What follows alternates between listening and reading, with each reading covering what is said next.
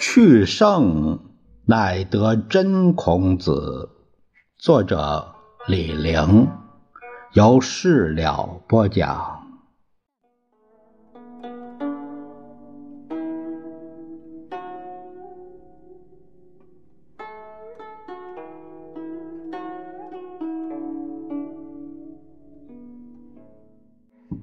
我们这一节呢，看看孔子的后代。孔子的儿子叫孔鲤，孔鲤字伯鱼，也就是鲤鱼那个鲤鲤，在公元前的他是五百三十二年出生，到公元前的四百八十三年他去世。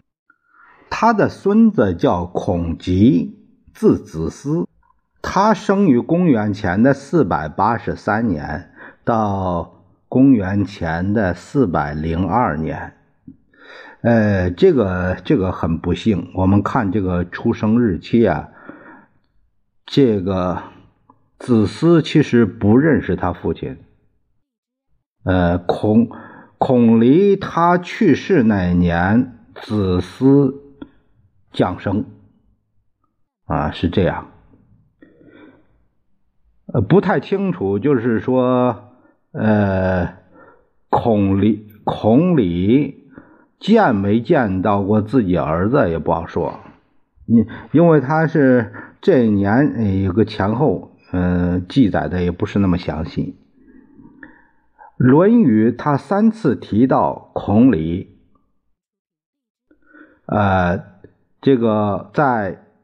先进十一章，呃，第八节；啊，阳货十七章第十节；记事十六章十三节都没有提到孔吉，也就是子思。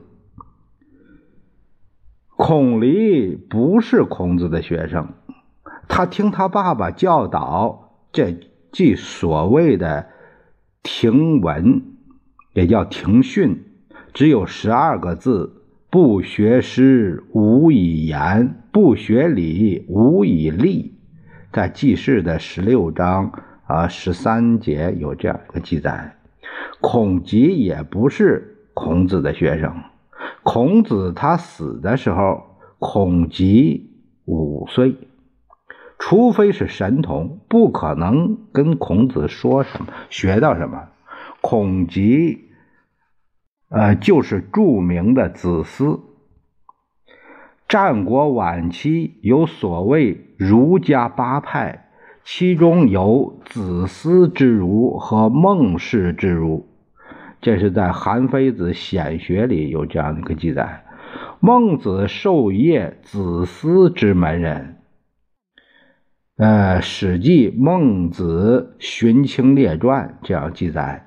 他们有学术传承的关系，但是宋儒所谓的道统，把七十子简化为曾子一人；儒家八派简化为思孟之学，并把曾子和子思、孟子扯在一起，构成直线传播的所谓道统。这是后儒他伪造的儒学传统。我们在第六章还会讨论，在《黄览种木记》这个书里说，伯与种，孔子种东边，与孔子并，大小相望；子思种在孔子种南，以大小相望。在《太平御览》这个卷。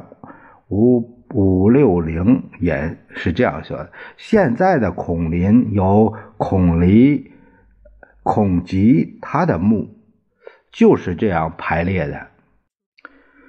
墓碑也分前后两块，前面是明碑，后面是元碑。